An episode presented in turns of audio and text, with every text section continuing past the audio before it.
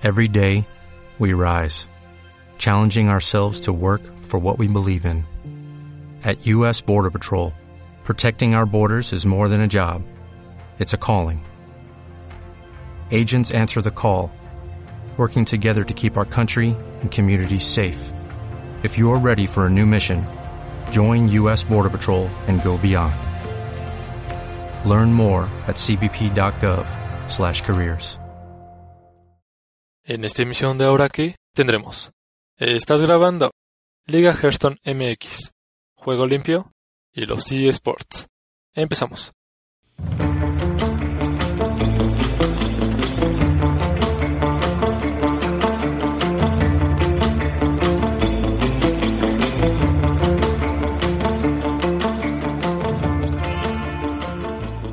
Y sean bienvenidos a una nueva emisión de Ahora que Podcast. Luego celoso con Dr. Ax. Y bueno, en esta ocasión me acompañan unos grandes amigos, este Víctor ¿Qué tal? ¿Cómo están? y este Fer. Hola, ¿cómo están? Bueno, ellos son unas personas que están realizando una gran acción, así como yo, fan de Blizzard, y de, en específico del juego Hearthstone. Y bueno, ellos se están enfocando mucho a crear eventos de comunidad, de Hearthstone principalmente. Y bueno, este, no os voy a mentir, ya, ya habíamos hablado 10 minutos y no grabé ni madres, sí, horror mío. Pero bueno, vamos a intentar enfocarnos rápido a los eventos. Eh, Víctor, ¿nos podrías hablar un poquito de, estas reuniones? Sí, nosotros empezamos esto primero como un hobby. Entonces, cuando vimos la buena respuesta que, que tuvimos con la gente aquí en la Ciudad de México, decidimos hacerlo un proyecto más grande para que la- todas las comunidades que están tanto en la Ciudad de México como fuera se puedan fortalecer. Esto para que puedan jugar más torneos, ya sean en online o presenciales, y pueda subir el nivel que tienen el- los competidores mexicanos en, en los esports a nivel mundial. Sí, exactamente, porque ya hemos visto mucho en las comunidades de los eSports, así de peleas o en los de deportes, se juntan mucho. Y es para que se logren calar con las otras personas y puedan tener nivel ya mundialmente. Y hablando un poquito también del background, este, ¿cómo conocieron Hearthstone? Así ya en resumidas cuentas, porque ya, ya sé que me lo dijeron. Ah, no, no pasa nada, lo repetimos, no es problema. Perdón. No, no, no pasa nada. Es... A ver, ¿cómo conocimos Hearthstone? Ah, mira, te comentaba, yo conocí realmente, antes de, hay que comentar, ¿no? Hearthstone es, es de la empresa Blizzard, ¿no? Entonces yo conozco a Blizzard hace 20 años con StarCraft. Te comentaba que el 3 de abril fue el aniversario número 20. Increíble que se siga jugando ese juego. A mí me parece un, un gran, gran juego.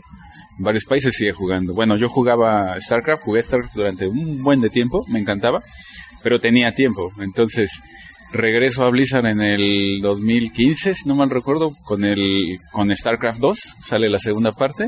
La juego me gusta, la termino, todo padre, pero conozco que tiene una propuesta de un juego que se llama Hearthstone, que puedes jugar en tu celular, que puedes jugar en tu tablet, que puedes jugar en la computadora, que lo puedes jugar en el camión, en donde quieras, mientras tengas red.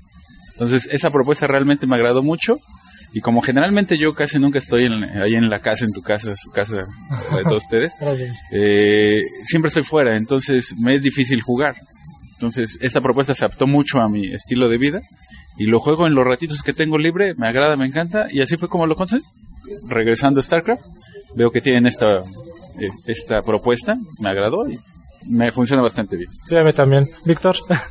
Bueno, pues yo comentaba hace rato que eh, Fer me invitó a jugar y como yo jugaba Magic hace tiempo, vi cosas muy similares en el juego y aparte que era un poquito más amigable porque en primera ah, para los juegos de cartas como Yugi o Magic tienes que invertir, tienes que gastar en cartas. Aquí desde el principio te las da el juego y lo único que tienes que hacer es jugar para poder ganar más cartas.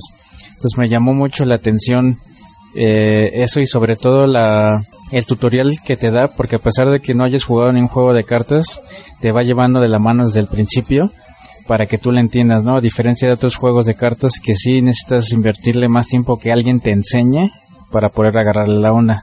Sí, exacto, porque ya comentaste Magic. Magic es el título de cartas que yo necesité jugar en el Xbox 360. Mm, Pues me pasé la campaña, así como cualquier juego de, ah, mira, me, me entretuvo. Entré a multiplayer y me hicieron pomada, de plano no pude ganar ni una partida y me desesperé. Yo guío por, mu- por mucho tiempo también le dediqué, pero pues el costo de las cartas. Buenamente llegó este título en el momento exacto. Yo digo que, que esto de, eh, que como comentaba ese Fernando de la facilidad de, ah, pues tengo un tiempo libre, pues voy a jugar unas partidas y así te clavas, pues juegas tres horas. Pero aquí lo importante es dedicarle tiempo. Pero bueno, este, el máximo rango que has llegado en Ranked, Fer. Sí, el máximo rango al que he llegado, digo, si no mal me falla la memoria, es el rango 9. Es lo más que he logrado escalar en el, en el ladder. Yo digo que es por los tiempos, ¿no? Porque sí... ah, Sí, sí, sí, claro, perdón que te interrumpa, Axel. Sí, es por los tiempos definitivamente, ¿no? O sea, si tuviera más tiempo como antes, pues sí, definitivamente este, escalaría más. Ahorita entre ratito y ratito voy este, avanzando poco a poco con esta nueva dinámica que hizo Blizzard del mes pasado. ah, sí, sí se ha ido bastante, lo tengo que decir. Sí, es, es correcto, o sea, yo creo que vamos a subir un poquito más. En mi caso, en nuestro caso, los que jugamos poco, vamos a subir más lento, pero sí vamos a ir escalando conforme vaya pasando el tiempo. Me parece buena dinámica, bastante bien y, y pues digo, tal vez ahí este, próximamente reportemos algo más arriba. Hasta el momento es el 8. Yo también, este, pues, de- desde que inicié el juego ya llevaba cuatro meses y dije, no, pues es que ya me logré hacer un mazo, ah, pues, interesante y, es para rankear. Y cuando digo para rankear es que es agro. Llegué a nivel 5, muy, así, me, me sentí sucio, pero pues ya el caso es, ya lo intenté y, mi modo de juego es midrange. Pero bueno, Víctor, eh, el máximo rango que has llegado en, en Ranked, El máximo rango que he llegado en Ranked es a 8. Sí, es un poquito de meterle tiempo, es con experiencia. Como vas ganando experiencia, vas avanzando.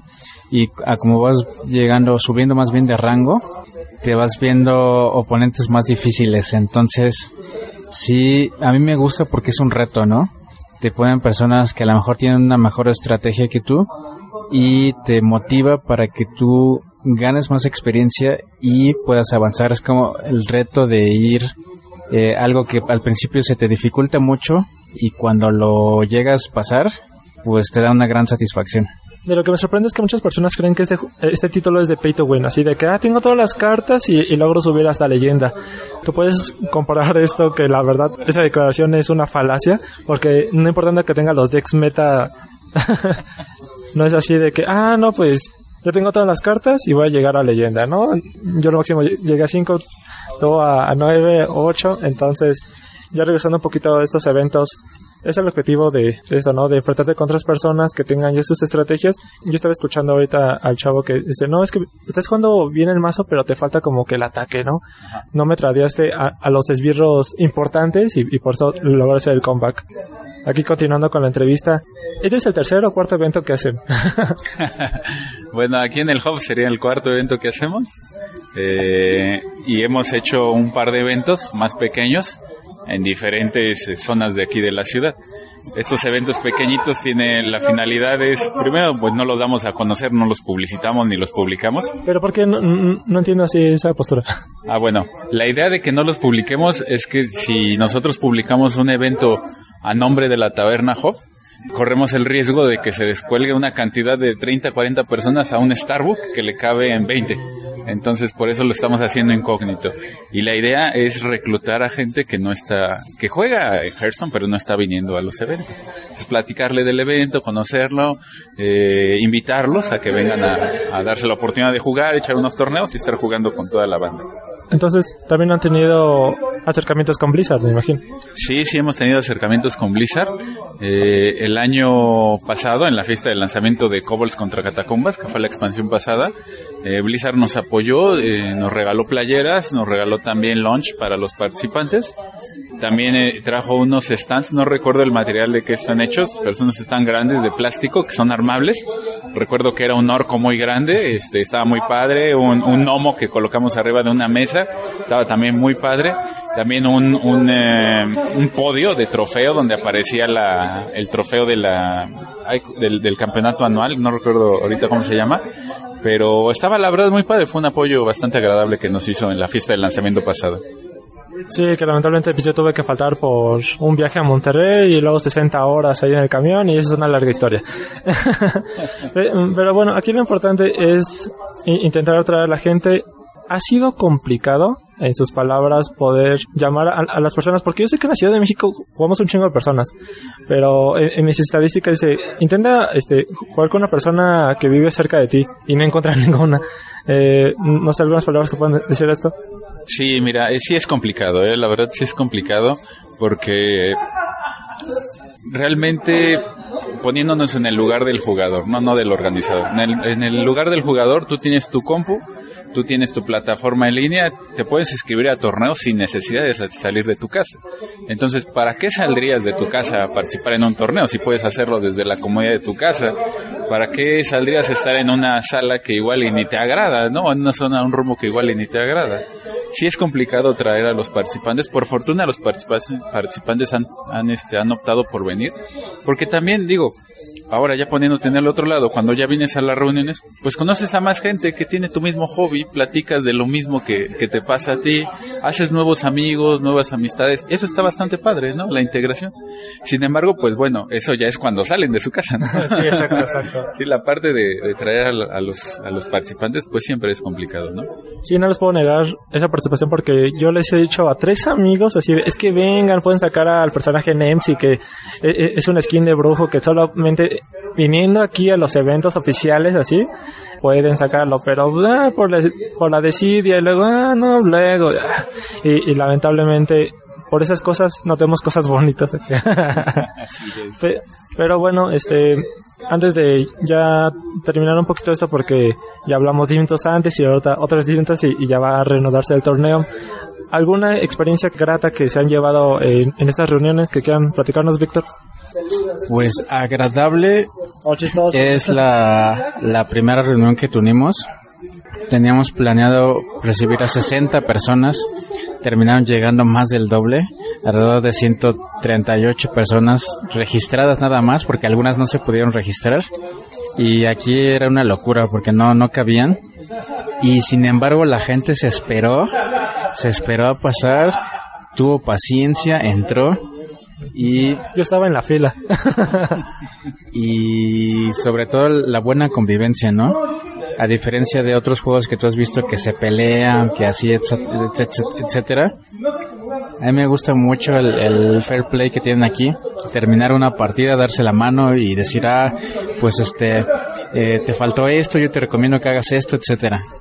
De lo que siempre pasa en, eh, en línea, Hearthstone se presta mucho para estos comentarios mordaces, ¿no? De bien jugado, o genial, es de maldito, te odio.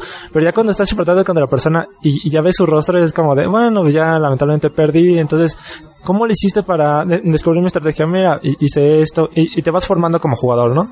Y, y, a ver, Fernando, ¿alguna experiencia agradable, divertida que nos puedas comentar de estos en el Telmex Cup? Y yo también me quedo con, con el primer evento. Eh, fue gracioso porque la forma en que lo organizamos fue cuando anunciaron la skin de Nemsi. O sea, nosotros en ese momento pues no teníamos idea para nada. Nuestro, nuestra primera propuesta, si no mal recuerdo, fue reunirnos en una, en un Starbucks en mi departamento, ya no recuerdo en dónde, juntar a dos, tres gentes y ya con eso obtener la skin. De ahí fuimos escalando poquito, poquito, poquito hasta que llegamos aquí.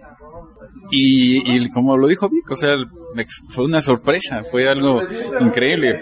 En Facebook recuerdo que había como 60 agentes exactamente confirmados.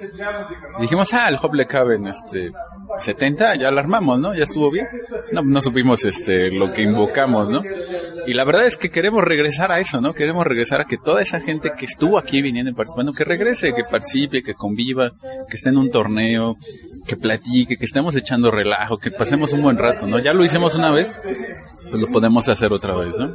Sí, exactamente. Entonces, yo había hablado con Víctor de que el plan era un evento este aquí en el Telmex Hub y otro torneo en línea. ¿Cómo va eso? ok, nosotros eh, hicimos esa propuesta para empezar también a las personas que no se pueden desplazar tan fácil de su casa y también para incluir a todas las personas que están fuera del distrito, porque a diferencia de nosotros, pues aquí en ciudades grandes como el DF, Guadalajara, Monterrey tienen todo a la mano, entonces es muy fácil hacer farsight y que se llene la gente. Sin embargo, en ciudades ya digamos más al norte o más al sur, es como que triste ver que no pueden juntarse tres personas para hacerlo de Nemsi. Y quisieras tú, no sé, ir corriendo hasta allá con otras dos personas y ayudarles, pero pues muchas veces no se puede. Entonces, nuestra idea es eh, por lo menos ayudarles para que puedan entrar a algún torneo y puedan ir avanzando competitivamente en su formación y tengan más contacto con otras personas de México que tal vez no tengan tan fácil. Sí, exacto. Ya que comentas eso, a mí me falta desbloquear todavía el, el dorso de la taberna, entonces si aquí encuentro a tres personas que me quieran apoyar. Pero bueno, este, es una gran labor, en serio chicos, me interesa bastante que, que se siga formando y... Ah, sí, sí, suelta. Eh, pausa. Bueno, ahorita vemos. No, no, no, no, sí está chido de que ya me- vengan a preguntar y, tengan esta duda. Pero bueno, ya para em- empezar a terminar con esto, porque hay que seguir con el torneo, ¿nos pueden platicar un, un poquito de las reglas para las personas que tengan curiosidad y, y vengan a participar? Sí, para las reglas, en el caso de torneo presencial tienes que hacer algo ágil, porque si no se vuelven unos torneos de 8 de la mañana, 8 de la noche que te acabas fastidiando del juego. Entonces, lo más, lo más ágil es hacer un mejor de tres, que es este el que gane dos o tres partidas, eh, es, el, es el ganador, ¿no? Pero en el que gane dos partidas es el ganador. Y ahí colocas tres mazos, de esos tres mazos uno tiene ban, el oponente te banea el mazo, tú también le baneas uno al oponente y es como se hace el juego. Es en estándar. Estamos este también colocando la regla de que sea, pues como lo comentamos, ¿no? Presencial y modo conquista. Perfecto. Entonces, los eventos se tiene planeado cada tres meses, ¿no? O algo así. Eh, la idea es hacerlo bimestralmente, cada dos meses. El próximo evento lo tenemos programado para el 2 de junio. Esperemos que lleguemos a esa fecha y que no tengamos cambio. Los cambios podrían ser que Blizzard nos haga algún comentario o que las Fireside Gathering difieran, lo que sea, ¿no? La- idea es el 2 de junio. Y bueno, un pequeño paréntesis de aquí, la logística de hacer un torneo. ¿Qué tal, qué tal nos puedes platicar un poco, Fernando? Sí, sí, es complicado, eh, es complicado. eh, requiere sobre todo de tener bien definidos los límites de tu torneo, ¿no? Tener bien las reglas, tener bien este, el formato. Si ya tienes eso, se facilita mucho. Eh, otra de las cuestiones es que lo estamos llevando en Battlefy como herramienta de apoyo, como página de apoyo. Y algunos compañeros este, participantes no lo conocían, entonces es su primer, su primer encuentro con Battlefy. Pero ya que le agarras la onda, la verdad sirve bastante para este tipo de eventos. Eh, yo quiero pensar que cuando ya llevamos más tiempo avanzado, ya los compañeros lo van a conocer bien y va a ser demasiado rápido hacer un evento. Sí, esperemos. Entonces ya para ya dejarlos trabajar porque si están en chinga, se están moviendo de aquí para allá que yo hasta los veo y es de, oye, ya me cansé, me quiero sentar un rato. Pero bueno, este, redes sociales que, que los quieran contactar para que conozcan lo- las nuevas fechas de los de estos eventos. Ok, en ambas redes sociales, ya sea Twitter o Facebook, nos pueden encontrar como MX Hearthstone. Perfecto. Bueno, ahí ya cualquier duda también deja en los comentarios de esta emisión. Y bueno, así vamos a terminar este episodio de Ahora qué podcast. Fueron sus conductores Ax Fernando, Y Víctor. y nos estamos escuchando hasta la próxima.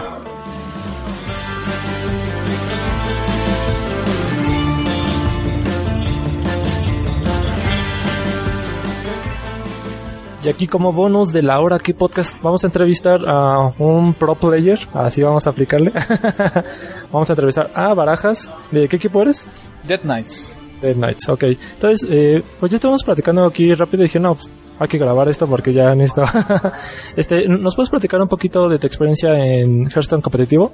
Yo empecé a jugar Hearthstone hace como tres años, pero yo realmente la mayoría de mi vida he jugado TCGs, ¿no? Eh, jugué Yugi, llegué a top 64 en el continente, ¿Qué mazo, qué mazo? llegué con Pendulum Magician, pero llegué en, el, llegué en el continental donde todos jugaban Monarca, ¿no? O sea, entonces yo fui el único que creyó de en SD y al final pues me sacó un Cosmo por una mala jugada que yo hice. Ok, ok. Pero pues ya. Y, y jugué Magic el último año también. Y gané un Game Day, un lanzamiento. Y me quedé en top 8 de PPTQ también. Y este, ya después de todos esos juegos, por tiempos y porque era más fácil, decidí jugar Hearthstone. En donde pues ya empecé a meter un poco más al competitivo y me empecé a meter a los torneos, ahora sí en las plataformas, porque pues yo no conocía nada de eso. Apenas fue este año. En este año, eh, pues yo sí he conocido varias gente. La verdad es que me ha animado a venir a los presenciales aquí y conocer a los jugadores de, de este lugar. La, la primera vez que fui a un presencial fue allá donde yo vivo. Yo soy de Toluca. Y allá vive un pro player que se llama, eh, bueno, su gamer tag es Sirving G. Es, eh, actualmente está clasificado para los playoffs por puntos y está nominado para los Hearthstone Global Games. Wow. Ya fue una vez a él. Fueron a- el de la vez pasada donde perdieron en cuartos de final. Pero de ahí me animé a seguir jugando y conociendo gente. Entonces de ahí pues tuve la oportunidad de que en el equipo donde estoy, que eran amigos míos, en mi equipo se incorporó lo que es Arreador, que antier estaba en uno de leyenda. Eh, Chaps, que también a- junto con Arreador fueron a, a Brasil apenas. Wow. Ah, sí, cierto. Ellos fueron a Brasil, están en mi equipo. También está Forismos, que estuvo clasificada a la WESC. Yugi Mexicano también está con nosotros. Está Ceci, que también fue la primera mujer clasificada a la WESC. Wow. Entonces, realmente empezamos como con un proyecto pequeño, ¿no? Porque pues en México todavía está un poco atrasado Ah, sí, sí, obvio. lo de los lo de los esports, ¿no? Sí, comparas lo de Estados Unidos con lo mexicano, pues está en pañales. No, pues está en pañales, porque por ejemplo aquí a uno de los jugadores que se llama Medip, él, también empezó a destacar este año, y mediante las Copa América, que es un torneo que antes no era tan grande, pero actualmente ya jugadores del calibre de Dog, Firebat, Frozen juegan ese torneo, ¿no? Que son los clasificados de, este, de esta vez, ¿no? Se ha tomado tanta importancia que ellos juegan. A él, por ejemplo, le ofrecieron de Estados Unidos un equipo que no es conocido, que jugara para él, ¿no? Pero a él le decían que le iban a pagar eh, entre 10 y 15 dólares a la semana, ¿no?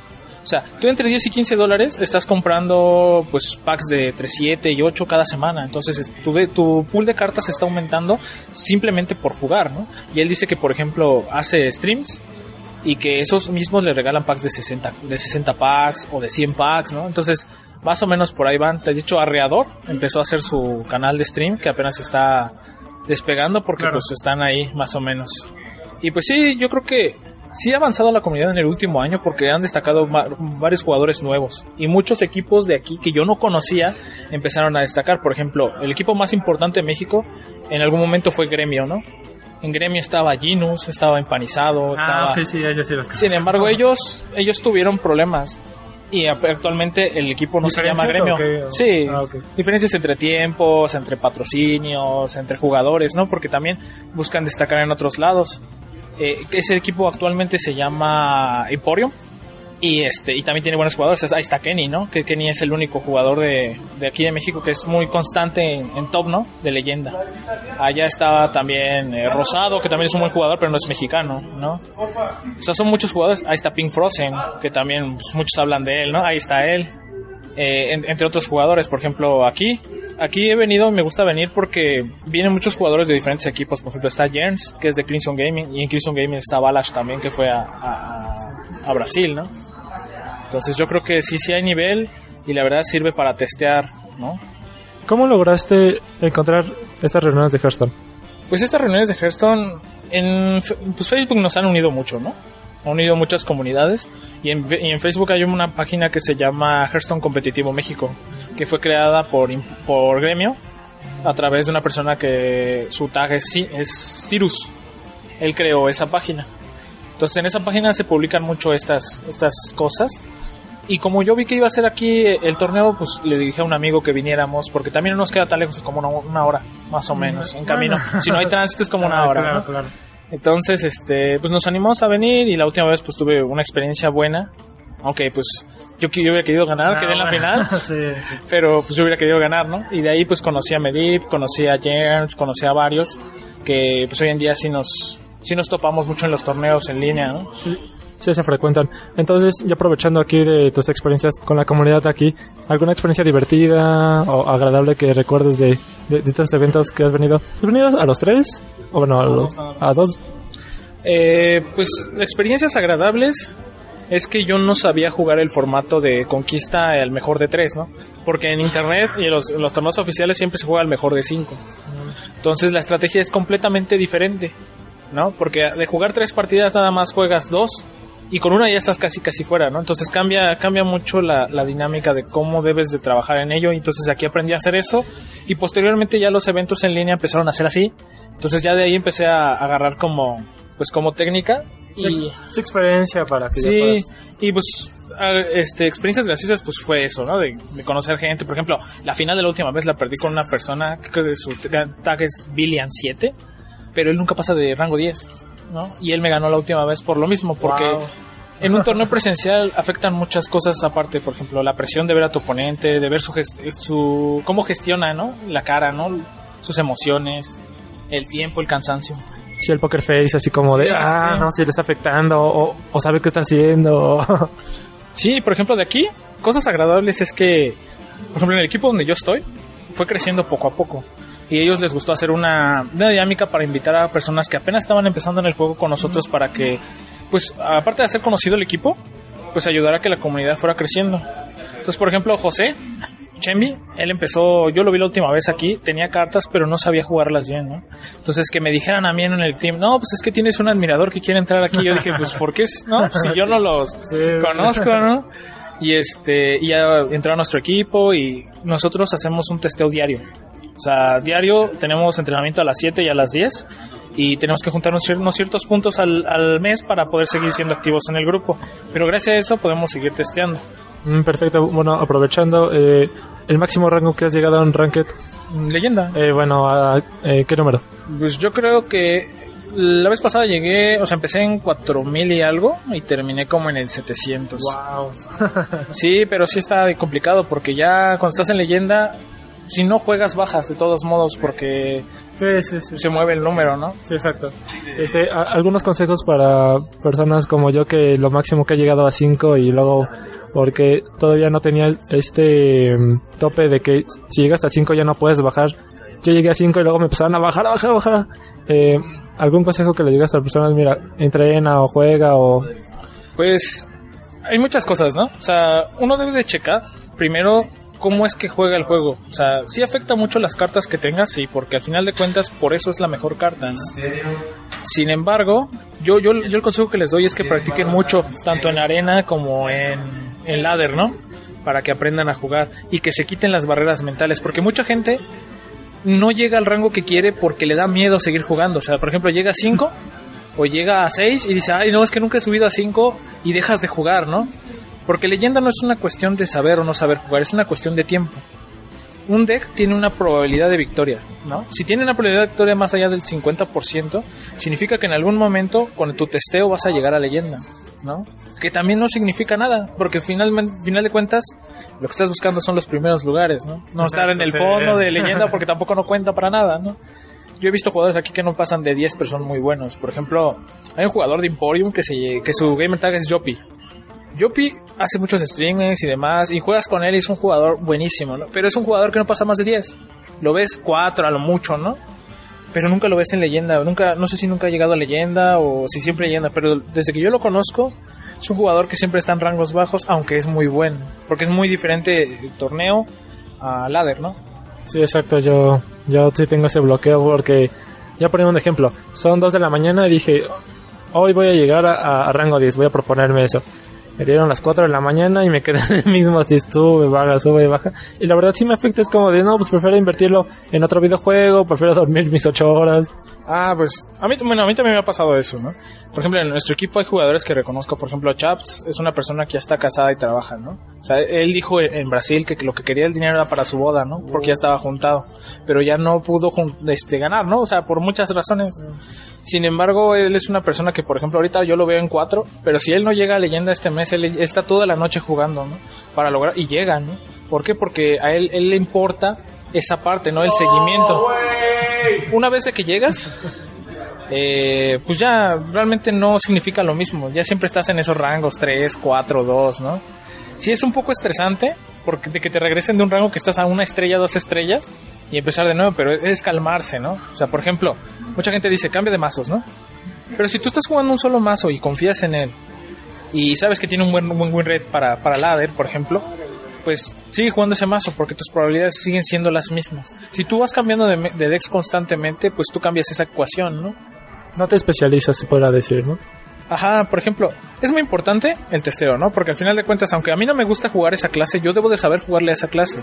O sea, por ejemplo, a mí no me gusta jugar cazador, por ejemplo, ¿no? Pero debo de saber cómo juegan ese mazo para saber cómo contrarrestarlo, ¿no? Por ejemplo, ahorita en torneo, mucha gente gana o pierde, y si lo estoy viendo, porque no saben cómo hacer el baneo de las clases. O sea, una cosa es traer el mejor deck del formato y otra cosa es saber qué quitar de- a tu oponente para que no te lo juegue porque sabes que puedes perder, ¿no? Sí, bu- buenos puntos. Yo no te odio la clase de sacerdote. Así e- e- es de plano, odio que me revivan al 4-8 es de ay otra vez. Y luego ya me sacan así mm, más esbirros fuertes y los reviven, los reviven y yo. fíjate que fíjate con esa parte del 4-8, o sea, el, el- formato pasado muchos tenían problemas con Tyrion, porque usaban a Insult y te lo revivían, ¿no? pero tú debes de guardar ciertos recursos para ese problema en específico. Por ejemplo, guardabas este el hex, ¿no? Para hacerlo rana. Por ejemplo, a mí nunca me ha causado problema porque guardo los silencios, guardo el hex, simplemente para esa carta. Busco optimizar lo, que más puedas mis recursos sin buscar el, el, el valor el valor al 100%. Porque hay veces que tú estás jugando en curva, ¿no? Y traes tempo. Y tú por no jugar una carta ya te dan la vuelta, ¿no? En vez de que tú digas, por ejemplo, el técnico de control mental, ¿no? Que, te quita un esbirro al oponente si tiene 4, ¿no? Él es un 3-3 por sí solo en turno 3, ¿no? Si el oponente no ha jugado nada, pues él nunca va a tener value porque pues todo lo que él baje tú se lo vas a traer, ¿no? Entonces prefiero tener el mono en campo que tenerlo en la mano muerto, ¿no? O sea, también, o por ejemplo, hay veces que están busque y busque, por ejemplo, ahorita vi gente que se, que se quema cartas de su mano porque creen que todos los turnos tienen que robar con brujo. Y eso es mentira, ¿no? No todos los turnos robas con brujo. O sea, simplemente estás buscando cartas específicas para un juego, ¿no? Y entre más rápido salgan mejor y que las, tenga en la- eh, las tengas en la mano, no haces robar por robar, como dices. Exactamente. Por ejemplo, también los tradeos. Por eso les digo que jueguen arena. Porque a veces no tengo limpiezas en mi mazo para quitarme una amenaza. Pero si yo eh, lleno la mesa de ciertas cartas, por ejemplo, ciertas criaturas que pueden ir tradeando sus, sus esbirros, pues voy minimizando la resistencia, por ejemplo, de, de esa criatura y puedo matarlo con otra cosa, ¿no? Entonces, el chiste es saber ganar los tiempos. Pues me sorprende bastante porque no- nos podemos seguir y seguir y seguir. Porque también te quiero preguntar de cuál es tu mayor racha en arena.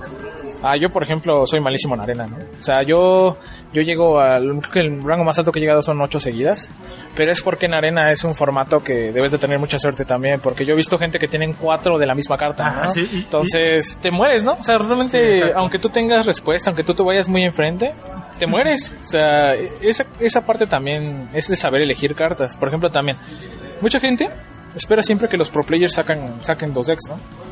En mi caso, mañana tengo un, e- mañana tengo un evento, ¿no? Y a mí me tocó, tenemos un evento por parte de Latin Gaming Arena, que es una plataforma en internet que trata de hacer, de, trata de impulsar a los jugadores de Latinoamérica. En ese torneo se incluyeron creo que a 12 equipos de Latinoamérica y en, los cuales está por ejemplo el equipo de Jerns, está Crimson Gaming, está Emporium, estamos nosotros Dead Knights, ¿no? Y mañana, por ejemplo, hacemos. Mañana me toca jugar a mí a las 3 de la tarde, ¿no? Y a mí me tocó la clase de chamán. Al principio todos dicen, ah, pues es que te tocó chamán, es una buena clase y este tiene el combo infinito, lo que tú quieras. Ahorita, ¿no? Ahorita Ah, te sí, dicen eso, sí. ¿no? Pero ya se está viendo que poco a poco con jugar agro, con jugarle bien al deck, tú le ganas antes de que te conecte el combo, ¿no? Sin embargo, yo tuve que reestructurar toda esa baraja para que pueda aguantar esa parte. Por ejemplo, yo estoy jugando chamán elementales, ¿no? Que es una, una combinación de cartas que la gente no está jugando porque los pro players no lo están probando. Y ahorita, afortunadamente, todos los juegos que he jugado con chamán los he ganado y todos los que me han tocado con agro. Y ese es, un, es el, el problema de ese deck, ¿no? A ver, pásame, pásame ese deck. luego. Ah, luego se los paso. ¿no? De hecho, pues si quieren mañana, ahí Sí, voy a estar ah, perfecto. este, jugando ese mazo. Pero es lo que les digo, o sea, también tienen que perder el miedo a crear sus propios mazos, ¿no? O sea, por ejemplo, si tú estás viendo que en tu rango hay puro mirror match, tú debes de buscar techear, ¿no? Techear un- una cierta carta, cierta combinación de cartas que te permitan tener ventaja en un mirror match, ¿no? Eso es que también la gente no tiene. Por ejemplo, jugamos torneo, ¿no? Y yo sé que todos van a traer las mismas clases porque son las mejores. Pero yo trato de meter una o dos cartas, ¿no? Por ejemplo, cuando la gente mete el moco del pantano, ha sido para matar el arma de brujo, ¿no? O los silencios para quitarte ciertos problemas como lo que veíamos de la estatua, ¿no? O sea, cositas así, ¿no? Sí, sí. Pero tú vas buscando el espacio en el deck de tal manera que te permita hacer eso. Las sorpresas. ¿eh? Ajá. Sí, es lo que me gustó. Porque muchas personas ahora se enfocan. Es que, no, pues esto es. y así, ¿no? Sí, exactamente. Yo no le puedo cambiar nada porque no le sé a esto y, y nada más quiero subir de rango. Por ejemplo, cuando, cuando salió el, el bosque, todos jugaban Face Hunter. Porque si bien hay que, hay que analizarlo esto de la siguiente manera, ¿no? Si estás jugando ladder, si estás jugando un deck agro, tienes más probabilidades de avanzar. ¿Por qué? Porque hay más juegos en menos tiempo. O ganas o pierdes rápido. Entonces, sí, sí, yo lo hice así para llegar al 5. Ajá, entonces ese, es- ese es el punto, así se debe de jugar, ¿no? O sea, por ejemplo, ladder. Si vas a jugar un deck control, te vas a tardar más tiempo en, en este y vas a hacer menos partidas en, en ladder, ¿no? Pero si estás en un torneo, pues tú sabes que debes llevar esa clase, ¿no? Por ejemplo, también debes de hacerte la idea de que yo llevo chamán, ¿no? De las cuatro rondas que he jugado, una me banearon chamán, ¿no? ¿Por qué? Porque la gente piensa que es el mejor deck, ¿no? Pero Ahorita, no es el mejor deck. El mejor deck yo hasta ahorita pues es cubo. Es el cubo, es el deck más completo, ¿no? Sí. Entonces, no lo quitan. O sea, no lo quitan porque piensan que le ganan con el agro, pero pues está, está demasiado completo y está demasiado fuerte que debe ser creo que la primera opción, ¿no? Si tú traes agro, pues debe ser la primera opción que quites. Pero pues se enfocan en quitarte el combo cuando el combo no les afecta. Es lo que te digo, o sea, no saben qué les afecta y qué no les afecta para hacer un baneo, ¿no? Buen, buen punto. Y ya para empezar a, a cerrar esto, porque ya te va a tocar tu, tu siguiente match, este, ¿qué clases son tus favoritas? Sacerdote, Ah, te odio. eh, yo digo que sacerdote y chamán, ¿no? Que son las clases que, que más me gustan. Druida también. Porque a mí me gustan los decks que hacen combo, ¿no? Sin embargo, mi estilo de juego, yo creo que el estilo de juego más difícil de jugar es el, es el tempo. Porque, por ejemplo, el agro pues, es, es una combinación de cartas que hacen sinergia que te van a matar en los primeros cinco turnos, ¿no? Ya debe estar muerto a los cinco turnos, porque si no, ya luego va a ser muy complicado. Mucha ventaja, Sí. ¿no? Porque si no, luego después ya es más complicado. Sin embargo, por ejemplo, Control, pues tú sabes que son puras limpiezas. Entonces, aprender es la otra forma de aprender a jugar. ¿A qué, a qué daños te van, quieres que tú te pasen y qué daños no quieres que pasen? Por ejemplo, a veces yo tengo una limpieza en mano y tiene un mono nada más en el campo, ¿no? Y tengo toda la vida, ¿no? Y la aviento simplemente por, por inercia de aventarla en vez de decir, ¿sabes qué? Pues todavía tengo el recurso de mi vida, ¿no? Mejor me aguanto, no va a pasar nada. Y mejor me voy a la cara. O por ejemplo, pone una amenaza muy fuerte en la campo y mejor la ignoro porque sé que ah, él va a tener que limpiarme tarde o temprano porque yo llevo la delantera en daños, ¿no? Sí, sí. Eso también es importante. Sí, te ha pasado de que hay tres esbirros y tú, ah, limpio, no, limpio, no. Ah, bueno, voy a limpiar. Y luego el siguiente turno te llena la mesa. Y dices, ah, demonios, lo me hubiera esperado. Pero bueno, Sí, es lo que te digo, o sea, debes de conocer los mazos para identificar las amenazas, ¿no? Por ejemplo, ahorita Sacerdote tiene una carta que se llama Alarido Psíquico, ¿no? Que busca quitarte la mayor cantidad de criaturas para que tengas menos opciones en la mano. Pero si tú como jugador tempo estás metiendo presión con tres o cuatro cartas, no debes de bajar más cartas, porque al final de cuentas tú llevas el control de la partida y estás forzando que ocupe un recurso para quitarse eh, menos cartas, ¿no? Al final de cuentas, todos los juegos de cartas se basan en números, ¿no? Si una carta mata dos cartas, ya es una carta satisfactoria, ¿no? Entonces, tú estás forzando al oponente a que te quite, a, a que se use, use esa carta para quitarse algún una amenaza, mientras tú ya tienes otra, ¿no? Por ejemplo, con el héroe, ¿no? El héroe que mata a todos los cinco más, ¿no? Sus fuerzas, ¿no? A que lo utilice para que el siguiente turno le baje a los demás, porque en porcentaje él no debería tener otra limpieza, ¿no? Por mera estadística. Exacto. Entonces, es saber jugar también con, con lo que tiene el oponente. buen punto. Bueno, ya para eh, terminar esta entrevista, que estuvo bastante buena porque sí me gustó intensiar esto del Hearthstone. Es que no tengo muchos conocidos que lo hacen. y bueno, tus redes sociales o para que promociones el evento del día domingo. Ah, pues por ejemplo pueden buscar en Facebook la Latin Gaming Arena, así aparece, y es, eh, es un evento que se hace cada domingo. Cada fin de semana hay torneos de Latin Gaming Arena. Algunos son clasificatorios para Challengers cuando es la temporada y otros simplemente eh, son para testeo, ¿no? Sin embargo, lo bueno de ese torneo es que puedes ganar premios en efectivo. ¿Por qué? Porque mientras ellos hacen el stream, ponen un cierto porcentaje que tú como jugador puedes ganar. ¿No? Entonces es dinero sin haber pagado nada en torneos. Por ejemplo, en otros juegos de cartas tú pagas para entrar a un torneo, ¿no? Pagas 100, 50 pesos, 30 pesos y eso es una inversión. Por ejemplo, aquí también es una inversión, es saber que si tienes todas las cartas y tú no ganas, ese es dinero muerto, ¿no? Tú como jugador profesional o semiprofesional es lo que buscas, ¿no? Buscar puntos o patrocinios para que esos pasivos se vuelvan activos, ¿no? Sí. Entonces sacarle mayor jugo. Por eso la gente también juega arenas, ¿no? Porque en vez de comprar el sobre, pues tratas de ganar más. Dos sobres, así. ganar de- más con, con, con el oro que tienes, ¿no? O la gente que se espera a las, este, a, guardar- a comprar los sobres de la siguiente expansión o cosas así que también eso es importante. Eh, también pues pueden buscarnos como Deck Knights en Facebook, en Twitter también como Dead Knights. Este, siempre estamos publicando cosas de buscamos gente y que va a haber eventos y demás, ¿no? También pues pueden buscar a Reador en Twitch, enlace transmisiones, él nuestro equipo, él nos puede dar un link para acá. Perfecto, pues, pues mucho gusto, Barajas. Pues ahí nos estamos eh, encontrando eh, en otro evento y, Ojalá sí. y, y- y mucha suerte para que ganes ese- Ah, ojalá a, sí. a- a Silvanas, ¿no? Ojalá sí. Así vamos a terminar esta cápsula y fue Ax Y Jorge. y nos estamos escuchando hasta la próxima.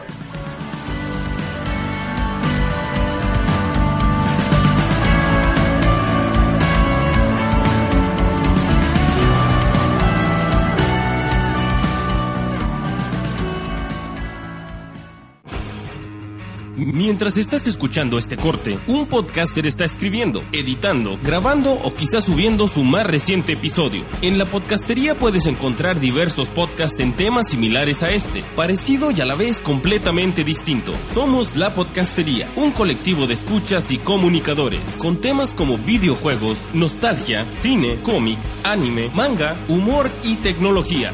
Encuéntranos en Facebook como La Podcastería y confirma por qué los podcasts siguen siendo la nueva forma de escuchar el entretenimiento.